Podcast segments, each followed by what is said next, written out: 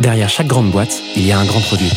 Derrière chaque grand produit, il y a des gens talentueux, passionnés et ambitieux. Oh, that's music to my ears. On les appelle Product Manager, CPO ou Product Leader. Oh, yes, yes. Quel que soit leur titre, ils ont tous la même mission. Devenir la clé de voûte de leur entreprise à la croisée du design, du business et de la tech pour créer les futurs produits indispensables de demain. Well, that's excellent.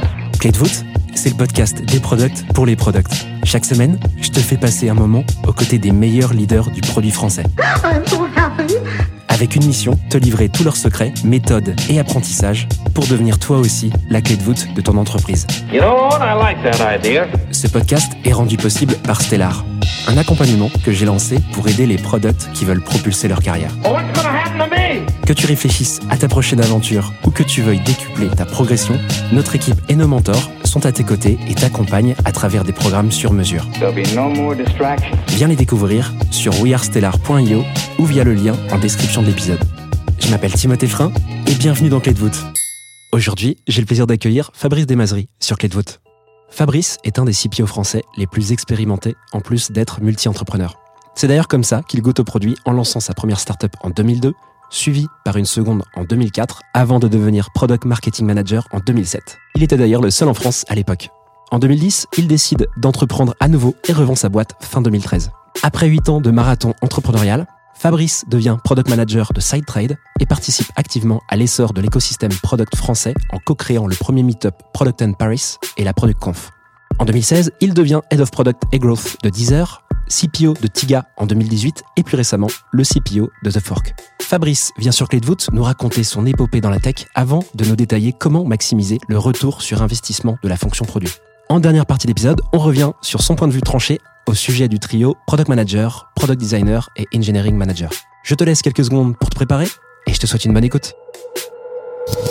Allez, c'est parti pour cette deuxième partie. Fabrice, de quoi tu veux nous parler? J'aimerais bien qu'on parle du ROI du produit. J'adore. Ça, c'est pile 2023, ça. C'est saut 2023. C'est clair. Comme disent certains.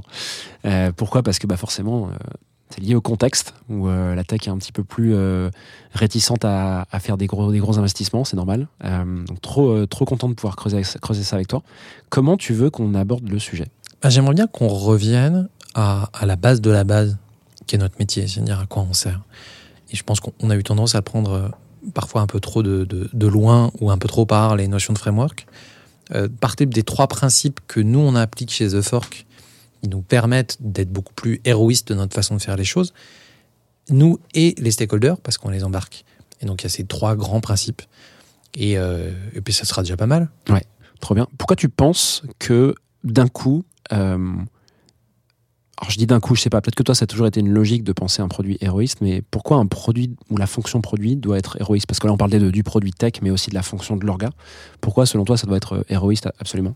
Euh, Je pense qu'il faut, revenir en fait que le but du produit, c'est pas d'utiliser, euh, de faire du design thinking ou même de faire la bonne feature.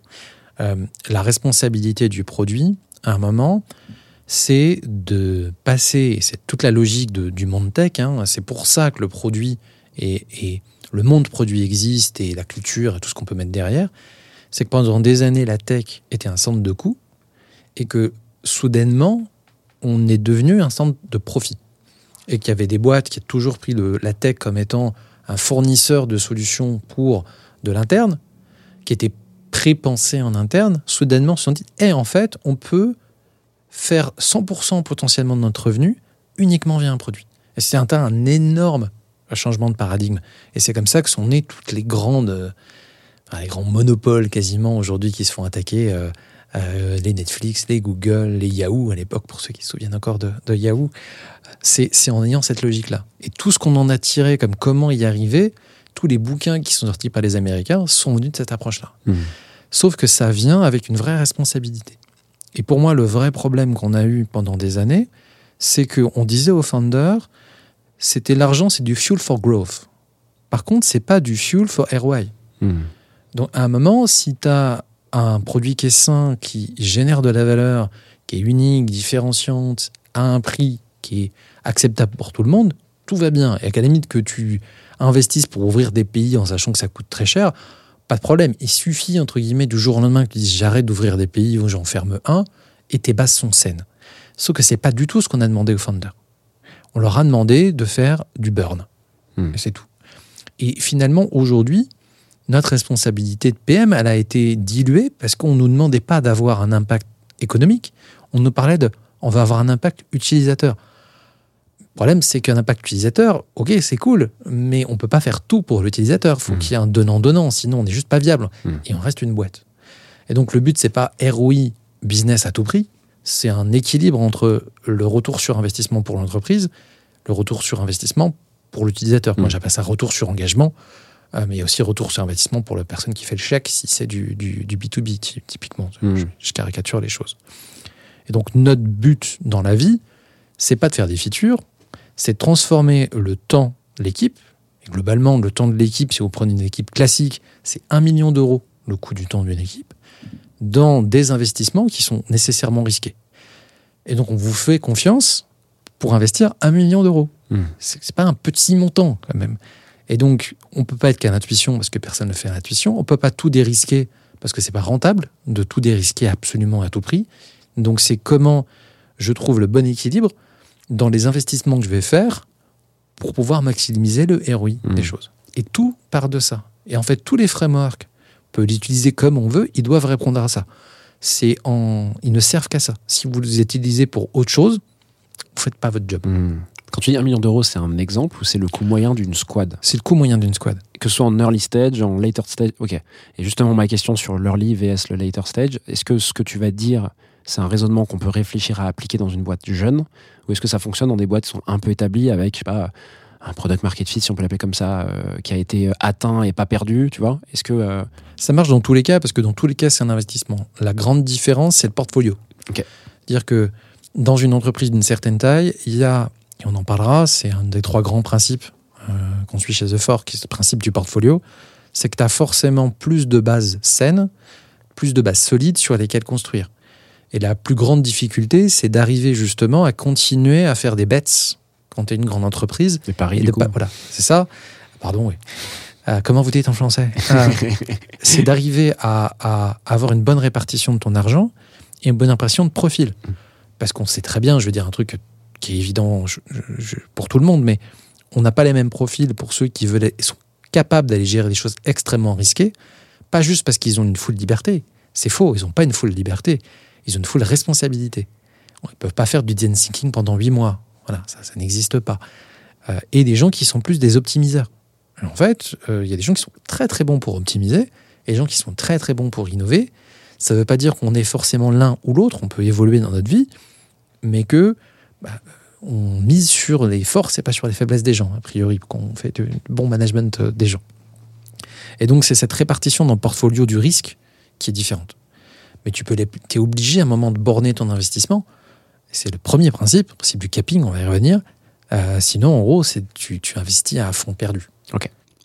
Pour maximiser du coup le ROI de ta fonction produit, à nouveau, on parle des deux, produit plus orga, euh, tu as parlé de principes, lesquels tu veux développer euh, maintenant Majid Je pense que le premier, alors il y, a- il y a vraiment trois grands principes. hein. Le premier principe, c'est ce principe d'investissement, cette position d'investisseur.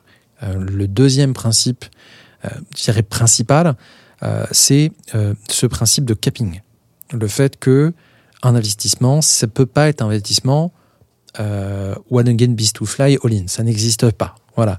Ça peut exister quand on est en très très très early stage parce que on va se focaliser, mais on va pas se focaliser pendant neuf mois. Tu es obligé à un moment de dire si j'ai pas atteint telle chose, c'est mort. Et il faut que je pivote. Sinon, c'est juste pas sain et c'est comme ça qu'on s'enferme dans des choses qui n'ont aucune valeur. Et troisième principe, c'est le portfolio.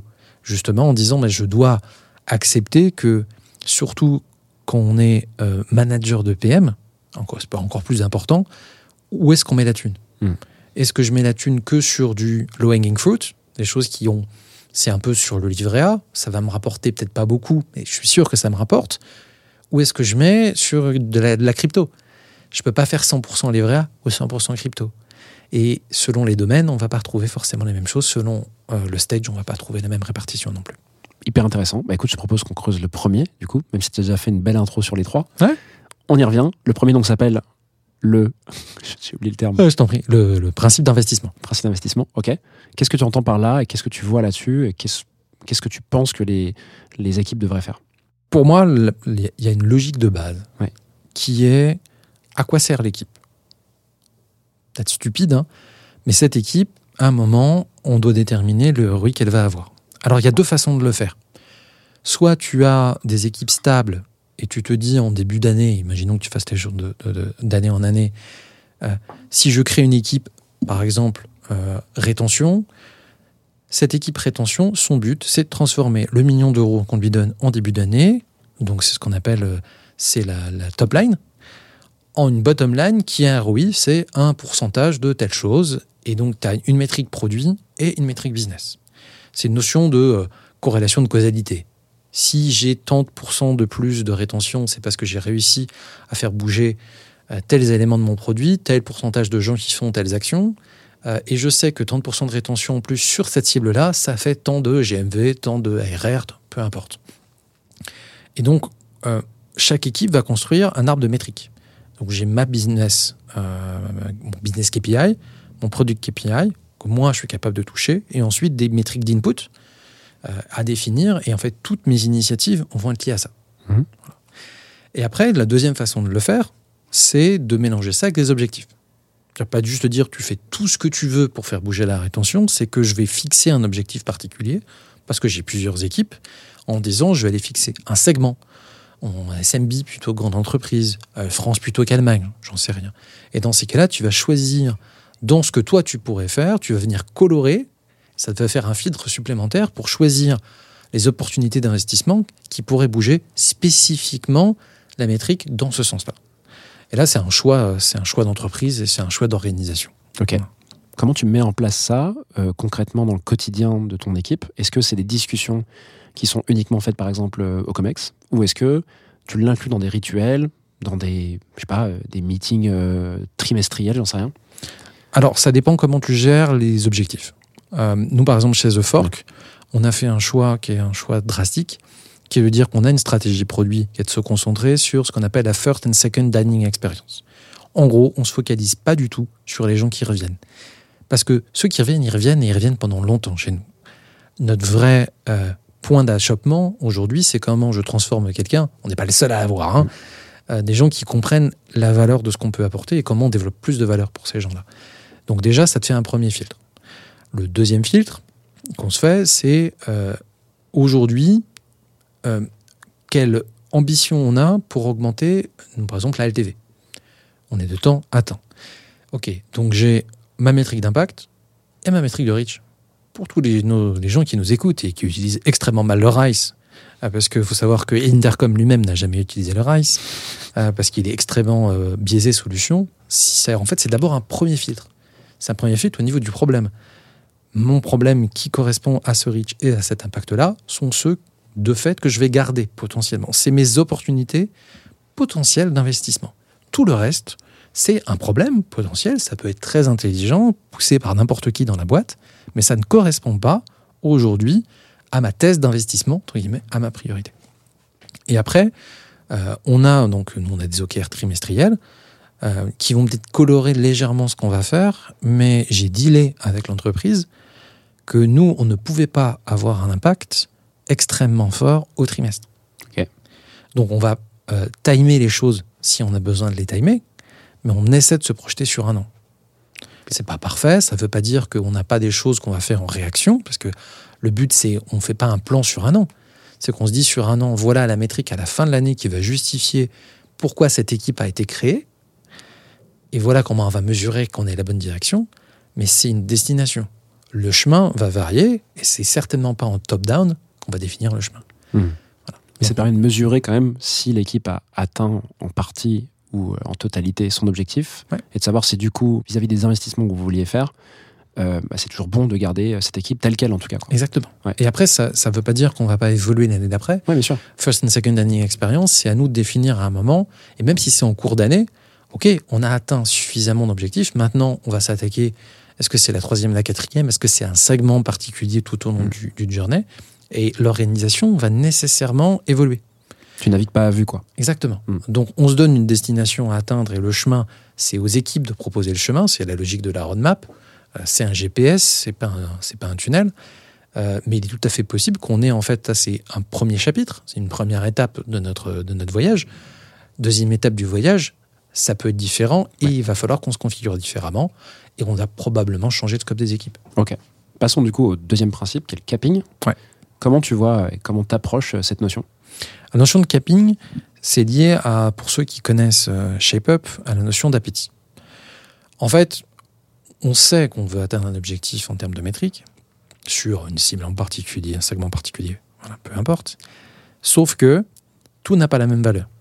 Et on sait très bien les uns les autres qu'il y a des problèmes qui sont plus ou moins importants, qu'il y a des problèmes qui vont régler 60% des choses, mais c'est un gros changement, il y a plus de risques. Et il y en a, ils vont régler 5% du problème, mais ils sont faciles à atteindre. Et donc là, c'est, euh, on va reparler dans la partie portfolio, mais c'est à nous d'estimer la valeur et combien on a envie de mettre sur la table pour ce problème-là en particulier. Ça, c'est le premier truc de capping, c'est cette notion d'appétit. Et les notions d'ambition. C'est-à-dire qu'en gros, est-ce que là, je suis prêt à mettre sur ce problème-là 6 semaines, 8 semaines, 3 mois, pour l'ambition de faire bouger de temps à temps? Donc ça, c'est le premier travail à faire. Le deuxième travail à faire, c'est au sein même de ton process, de dire, OK, la notion de confiance dans la RISE sert qu'à une chose, c'est à factualiser le doute.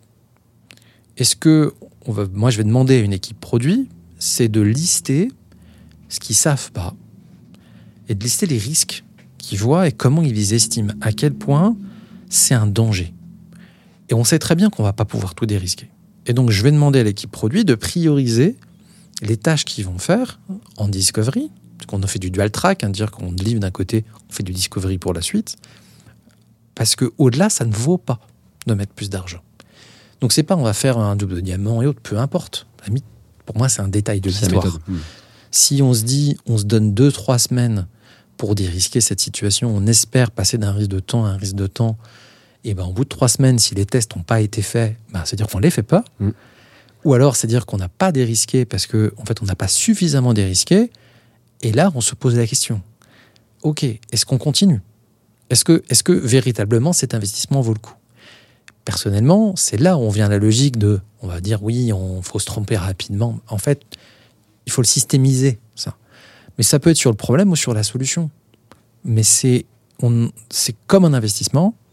Tu ne peux pas atteindre 100% de dérisquage, 100% de garantie. Ça n'existe pas. Hmm.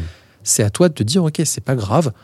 J'ai un risque qui est toujours à euh, 20, 30, 40%. Et ça, je vais l'appliquer comme un discount, en fait, un impact potentiel de mon opportunité. Je vais accepter qu'en fait, ça va être que 0,6 ou 0,7 fois l'impact que j'avais prévu. Mhm. Et est-ce que c'est toujours intéressant ces conditions-là? Si oui, alors je vais avancer sur euh, probablement davantage sur les notions de solution. Et derrière, si tu pars sur la notion de solution, ce qui va être intéressant, c'est de te dire, OK, même si c'est une grosse solution et si je pense que ça vaudrait le coup de bosser pendant trois mois, c'est de m'astreindre à me dire, au bout de six semaines, il faut que j'ai atteint tel signaux pour savoir que je vais dans la bonne direction. Ok. Et au sein de ces six semaines-là, d'avoir une logique d'itération. Je ne veux pas des cycles de six semaines. Si tu veux, le grand problème d'un shape-up, c'est des gens qui font du cycle en V de six semaines. Hmm. Quand je suis arrivé chez The Fork, ça ressemblait quand même beaucoup à un cycle en V. hein. Hmm. Et c'est pas grave, on l'a corrigé. Donc on se donne, nous, des blocs de six semaines. Et au sein de ces blocs de six semaines, on, peut, on doit itérer. Et il n'y a pas une itération qui doit prendre plus de deux semaines. Ça peut être moins, aucun problème, c'est pas du scrum. Mais on doit se dire, au bout de deux semaines, est-ce qu'en termes de trajectoire, on est bon ou pas? Le but, c'est pas d'astreindre les gens à faire des rituels. On ne demande pas d'avoir des rituels de scrum au bout de deux semaines. C'est au moins de dire, OK, est-ce que il n'y a pas un point où soit on se rend compte qu'il y a beaucoup plus de- d'opportunités derrière que ce qu'on estimait? Ça vaut peut-être le coup de réfléchir au coup d'après. Mhm. Dire, Est-ce qu'on a un peu le coup d'aller plus loin là-dessus? Ou au contraire de se dire, c'est vachement moins intéressant qu'on se pensait. Qu'est-ce qu'on fait? Comment on prépare les sales, par exemple, en B2B, au fait que ça va pas avoir l'impact espéré Et ça, c'est hyper important. Et c'est aussi important parce que c'est compréhensible par les stakeholders. Les stakeholders, ils ne comprennent pas le capping. J'allais te demander, tous ces métriques que tu. Alors, il y a pas mal de guesstimates, hein, j'imagine, hein, quand tu mets Ouais. des métriques, il y a des limites et, et le, le temps que tu te donnes pour les accomplir ou pas. Est-ce qu'elles sont communiquées, euh, pareil, niveau COMEX, ou est-ce que tout le monde est au courant pour qu'en fait il y ait de la transparence dans ce que font les gens au produit, pour pas que les sales ou autres soient frustrés de dire euh, il y a ça qui devait sortir, c'est pas sorti, etc. Alors, on a complètement changé les rapports euh, avec les sales, parce que du côté B2C, c'est différent, mais le côté B2B, il y avait vraiment cette logique de sales qui était client de l'attaque, Mm. et qui se voyait comme client, et qui te parlait d'ailleurs comme si tu étais leur fournisseur. Hmm. Et on a drastiquement changé parce qu'on en a fait des co-investisseurs. On leur a dit, nous, on marche en cycle. Donc, en gros, on a six cycles par équipe. En gros, ça fait un million d'euros. Tu divises, pour nous, c'est un million deux. On a, on a fait pour faire que ça fasse 200 000 euros par cycle. On a trois équipes sur le sujet, par exemple, de competitiveness, qui sont les évolutions qui peuvent être des deal breakers. Donc, soit des gens qui vont churner, soit au contraire des gens qu'on va acquérir. On a autre chose sur des notions d'expérience pure on a globalement 18 cycles, pas plus. Donc il n'y a pas des petits Pakistanais cachés euh, au moins 1 de, du 70 rue Saint-Lazare qui codent gratuitement pour nous. Donc en gros, on n'est pas dans un meeting de priorisation, on est dans un meeting de co-investissement. Co-investissement, ça veut dire qu'ils proposent des investissements qui nous pitchent, pas qu'à nous, mais aussi aux responsables des countries qui ne sont pas là pour défendre ce que font leurs pays. Ils sont là en tant que juges. Et on leur a demandé de fournir un certain nombre d'éléments. Donc en fait, c'était un accord euh, entre nous d'aller chercher de la data. euh, quand je suis en France, d'aller croiser avec l'Italie pour voir si c'est intéressant sur les autres marchés. Et ensuite, on définit une notion d'ambition. L'ambition, c'est à nous de le définir ensemble. Est-ce que c'est un nombre de ventes? Est-ce que c'est des signaux? Est-ce que c'est à nous de voir? Est-ce que c'est du business pur? Donc du MRR. Et on définit ensemble quelle est l'ambition qu'il y a derrière. Mais on bloque toujours un cycle. On dit on pense que ça pourrait être plus, mais déjà, on va voir au bout d'un cycle ce que ça peut donner et ce qu'on a envie de mettre. Donc on ne définit pas du tout, voilà ce qu'on va faire sur les trois prochains cycles. C'est vraiment une roadmap qui est ouverte parce qu'on a des idées de pistes, de choses qu'on pourrait faire, mais on les réestime tous les mois. On fait des, des- en fait un, un forum d'investissement, comme ça qu'on appelle ça, et on regarde les résultats réels et tous ensemble on redéfinit. Donc on a complètement changé cette logique-là et on demande en plus aux sales de nous aider, de dire ok si tu veux qu'on investisse nous dans ton dans ton idée, Ça demande quoi. Hmm. qu'est-ce que tu donnes en retour Euh, Accès à des customers, parce qu'on galérait à avoir accès à des customers. Euh, Qu'est-ce que tu vas nous aider pour le go-to-market, euh, pour tester du pitch et autres? Si en gros, tu n'es que demandeur et t'investis rien, Hmm. C'est hors de question. ouais. Hmm. c'est comme quand, t'es- quand tu montes une boîte. Si tu dis, bah, moi, je veux que tu mettes euh, 500 000 euros dans ma boîte, mais moi, j'ai pas mis une thune dans le capital, euh, bah non. Donc, Ouais. en gros, c'est vraiment un donnant-donnant. Il y a vraiment cette notion d'investissement euh, quand on parle. Ouais. C'est une notion de skin in the game. Hmm. En fait, si t'as pas de skin in the game, tu n'auras jamais la même application. Tu peux être de la meilleure volonté du monde. À partir du moment où tu n'as pas de skin in the game, tu es en relation client-fournisseur. Là, on a reçu un mail euh, euh, il y a deux jours de la directrice d'un d'un pays qui a dit oui d'accord je comprends euh, ok ça fait partie du game oh, j'espère que cette euh, peut-être cette initiative arrivera un jour à, à prioriser au prochain et je réessayerai mais c'était pas oui, mais il me faut le truc et puis je t'ai menti pour dire qu'il y avait tel deal. Parce que s'ils nous mentent pour dire qu'il y a tel deal et le deal ne se fait pas, ils sont aussi responsables que nous. Hmm. Avant, ils pouvaient dire ouais, mais le produit, il a pas. Hmm. Donc on a complètement changé les, les règles et ça fait du bien.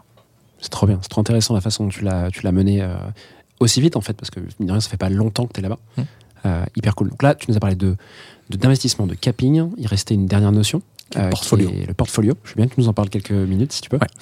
Alors le portfolio, c'est comme n'importe quel euh, investisseur, hein, qu'on soit professionnel ou, particulier, vous avez une quantité d'épargne.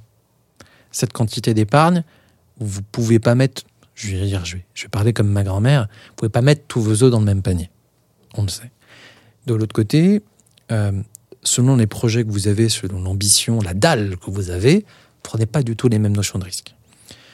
Globalement, par exemple, nous, euh, on a deux moyens de le faire. Si je prends le côté B2B, j'en ai parlé rapidement, nos portfolios, on le fait d'abord par des notions de piliers. Est-ce qu'on est sur de l'expérience qui touche tout le monde? Est-ce qu'on est sur de la competitiveness Et après, notre troisième pilier qui est, qui est plus stratégique et qui n'intéressera pas grand monde. Sur le côté B2C, on le gère par rapport à deux grands types d'investissements. Premier type d'investissement, on parle de low hanging fruit ou d'enabler. C'est 20 à 25 du, du temps, on est autant sur des choses qui sont de la micro-optimisation, on sait qu'on va gagner, ou de l'enabler pour les autres équipes. Euh, le marketing qui a besoin, par exemple, de faire une migration sur Braze. Ben, à un moment, on comprend que sans nous, ils ne peuvent pas bien faire leur taf. Mhm. Et donc, on accepte que ça ne veut pas dire qu'on accepte tout, parce qu'il y a une concurrence sur 20-25% de ce qu'on fait. mais qu'ils doivent euh, justifier auprès des autres, qui eux aussi ont besoin de la même ressource, pourquoi on devrait faire passer ça en premier? Alors qu'avant, c'était quand est-ce que ça sort, pourquoi tu ne l'as pas fait, Mm. pourquoi tu passes du temps à pas faire mon truc? Bah là, en fait, tu dois d'abord convaincre tous les autres que c'est plus important. Donc, toi, tu sors de cette notion de one-one et tu es plus en mode gentil arbitre à manger du popcorn. Voilà. Et donc, ça, c'est du, c'est du co-investissement. En gros, nous, on dit, bah, nous, on met 80, vous mettez 20. Donc, on ne peut pas faire les choses les uns sans les autres. Donc, vous devez vous impliquer. euh, il faut du project management et autres. C'est pas nous qui allons euh, gérer tous les stakeholders pour votre truc. Donc, vous vous impliquez. Encore une fois, skin in the game. Le reste de ce qu'on fait, c'est du product work. Donc, c'est du long terme. Ça ne veut pas dire que ça n'a pas un effet court terme. Ça veut dire qu'on fait un investissement qui va se scaler dans le temps. Et donc, c'est nécessairement plus risqué. Et au sein de ça, donc ça, on va dire, ça fait euh, 75 à 80% de ce qu'on fait. Euh, 60%, on va miser sur des choses qui ont un niveau de risque entre léger, modéré et un peu plus modéré plus. Et on se garde, si on peut, euh, 15 à 20%, donc un cycle, pour nous, sur du bet, pour le coup, sur du pari. Sur quelque chose qui est assez risqué, mais qui pourrait ouvrir des possibles. Et on dit, c'est pas grave, si au bout de ce cycle-là, on a beaucoup itéré, on a appris des choses dans tous les cas, soit qu'il fallait Mm. pas y aller, c'est pas grave, soit qu'il y a quelque chose qui se cache derrière, Donc il faut gratter. il faut gratter, Mm. et peut-être que parce qu'on a dérisqué en faisant ce cycle-là, alors ça revient comme un investissement modéré plus, Mm. on va dire. Et donc on essaie de se tenir à cette règle-là qu'on a mise en place il y a, il y a peu de temps. C'est un vrai changement hein, euh, en termes de, de, de- de mindset au niveau d'une boîte comme The Fork, de gérer ce portfolio-là. Et on le fait intelligemment. On a des équipes qui ont plus ou moins d'opportunités de faire des bets. Il y en a, il y a beaucoup de low-hanging fruits. Voilà, le, c'est des règles, euh, on dirait, euh, c'est, c'est, c'est euh, comment on dit, c'est euh, règle- Voilà, de- du doigt mouillé dans le vent. Mais on essaie de gérer ça au moins en termes de groupe ou en termes de tribe. Et, et alors du coup, juste pour ça, c'est hyper intéressant. Tu parlais de d'investisseurs et donc moi j'entends par là profil d'investisseur quand on parle de, de portfolio. T'as- Ouais. Alors pour les gens qui connaissent un peu peut-être les finances perso ou autres, moi je m'intéresse un petit peu et je vois, mais je vais expliquer de manière la plus simple possible. Comme je suis débutant, vous devriez comprendre que globalement, tu as des investisseurs avec un profil très risqué, d'autres avec un profil moins risqué. Et en fait, tu vas juste euh, changer un peu la répartition de tes investissements en fonction de ta typologie de profil. Est-ce qu'on peut le voir comme ça pour les boîtes? C'est-à-dire une boîte établie où voilà, il y a quand même des gros actifs, il y a du monde, etc. Tu peux pas faire, j'imagine, du trop risqué. Un peu comme les personnes plus âgées, on leur conseille de pas faire du full risque parce qu'elles peuvent tout perdre. Et quelqu'un qui est plus jeune, qui a envie de s'amuser un peu et euh, qui est voilà au début de sa carrière, il peut faire du beaucoup plus risqué parce qu'il y a encore de la marge. Est-ce que c'est comme ça qu'on peut le voir? C'est exactement comme ça qu'on peut le voir. Il y a la subtilité dans les profils, dans les domaines, puisque vous pouvez toujours avoir un domaine qui est beaucoup plus neuf qu'un autre, qui est le legacy, pas dans le. euh, legacy veut pas dire dette, hein, attention. Ouais. des gens, j'entends dire legacy égale dette. Non, legacy, ça peut ne pas être une dette, ça marche très bien, il n'y a pas besoin d'y toucher. Mhm. La dette, c'est de la dette. Voilà. Euh, et de se dire, bah, moi, j'investis euh, dans une machine qui marche déjà bien et que je vais suroptimiser parce que c'est ma vache à lait, mais j'ai besoin de diversifier mes investissements. Et sur la diversification, il y a un choix qui est clair. Est-ce que je rachète des choses? Est-ce que je prends un peu de capillarité sur des marchés autour ou ce qui est carrément, je fais un pari d'aller développer une nouvelle activité? Quand on est une, une boîte en real estate, on n'a pas le choix parce qu'on n'a pas d'actifs, donc on doit en développer. Donc on prend plus de risques. Et c'est là où il faut quand même réussir à caper les choses dans certaines directions, sinon on, s'enferme. Ça ne veut pas dire qu'il ne faut pas euh, euh, brute forcer certains trucs hein, euh, et changer d'avis toutes les, deux semaines. Il faut juste tenir à une certaine durée d'investissement. Euh, le plus dur dans les grandes boîtes, c'est d'arriver à garder du temps pour faire un investissement plus risqué qui a de la valeur et qui n'est pas qu'une valeur de lab. Ouais, on a fait un petit truc euh, avec les QR codes euh, et la VR, c'était super, sauf que ça n'a aucun intérêt business. Hmm. Et c'est ça qui est difficile. Tu es plus en position de prendre des risques quand tu es une grosse boîte, mais le système ne t'encourage pas à le faire. Hmm. Et après, ça dépend des domaines. Et ça dépend aussi des caractères des gens. Il y a des gens qui sont très bons, encore une fois, pour être des optimiseurs. Il y en a qui sont très bons pour être des innovateurs. Ça peut changer avec le temps, avec l'âge, les préférences et les expériences. Donc, c'est- on n'est pas une chose jusqu'à la fin de sa vie. Mais il faut être conscient quand on fait des choix de carrière que c'est pas juste le titre ronflant de la boîte, c'est où est-ce que je vais être Est-ce que ce qu'attend la boîte d'un PM, en tout cas ce poste-là, correspond à mon profil de risque. Est-ce que Mhm. je suis prêt ou prête à prendre cette typologie de risque? Est-ce que je sais le faire? Et pas juste ouais j'ai envie de faire des trucs hyper innovants mais en fait euh, j'y connais rien je l'ai jamais fait et je vais y aller euh, avec euh, je vais, dire une expression pas très jolie euh, non plus, voilà. je voulais pas que tu la dises. je, je vais m'arrêter là Euh, je vais y aller je vais y aller euh, avec euh, la fleur au fusil Voilà. C'est mieux. Voilà. Je fais la, la fleur au fusil, sauf que je ne sais pas comment faire, que je vais t'expliquer théoriquement mais j'ai fait du design thinking, c'est ce que j'ai lu dans un bouquin. En fait, faire la vraie innovation tout en mettant du ROI, bah, c'est un métier. Mm. C'est ce qu'on voit très bien chez des très bons first PM. C'est pour ça que souvent, les premiers first PM, bah, quand ils deviennent CPO, en fait, ils s'emmerdent Mm. et ils redeviennent first PM. Voilà. Il y a de plus en plus qui l'assument. Ouais, et c'est vachement bien. C'est Moi, ça, me, sympa. ça me fait du bien à mon petit cœur. Trop bien. Bah, écoute, merci beaucoup Fabrice pour tout ça. Moi j'ai appris plein de trucs en live là, donc trop content. Je suis persuadé que ça va parler à des gens et que ça va les faire se remettre en question. Il y en a peut-être que ça va chambouler aussi de se dire waouh, on est vraiment loin de ça. Pas d'inquiétude comme d'habitude. hein. Euh, Il y a aussi des gens euh, qui, euh, euh, qui ont pu se poser pour réfléchir à, ces concepts et les appliquer. Donc en tout cas, ravi de répondre aux questions. Si on en a post-podcast, n'hésitez pas à m'écrire directement ou Fabrice si, si tu as envie de répondre. T'es pas obligé. Ouais, bah, toujours, toujours. Le plus simple, c'est que vous me trouvez soit sur LinkedIn, soit sur French Produit. Et évidemment, je suis assez visible, donc vous n'hésitez pas. euh, Je n'ai pas les réponses à tout, et c'est des choses que j'ai fini par théoriser. Ça ne veut pas dire que j'ai vu tous les cas, Ouais, mais dans tous les cas, Pas complexé. voilà, ça va- faites-vous plaisir. Et, euh, et moi, le pire des cas, ça m'apprend de devoir m'adapter à vos, à vos contextes. Donc euh, voilà. Très et puis bien. j'ai rien à vendre à part, euh, à part euh, mon côté que j'espère à peu près sympathique.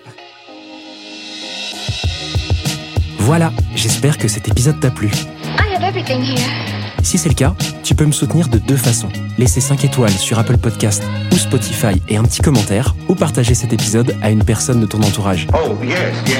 Je te remercie vraiment pour tes retours. C'est grâce à toi que j'améliore Clé de voûte pour le rendre utile à ton quotidien. Darling, this trip's an inspiration. N'oublie pas, si tu réfléchis à ta prochaine aventure ou à décupler ta progression, nous avons l'accompagnement qu'il te faut sur wearestellar.io. Well, that's excellent. Je te donne rendez-vous la semaine prochaine pour un tout nouvel épisode riche en contenu actionnable. À très vite I'm so happy.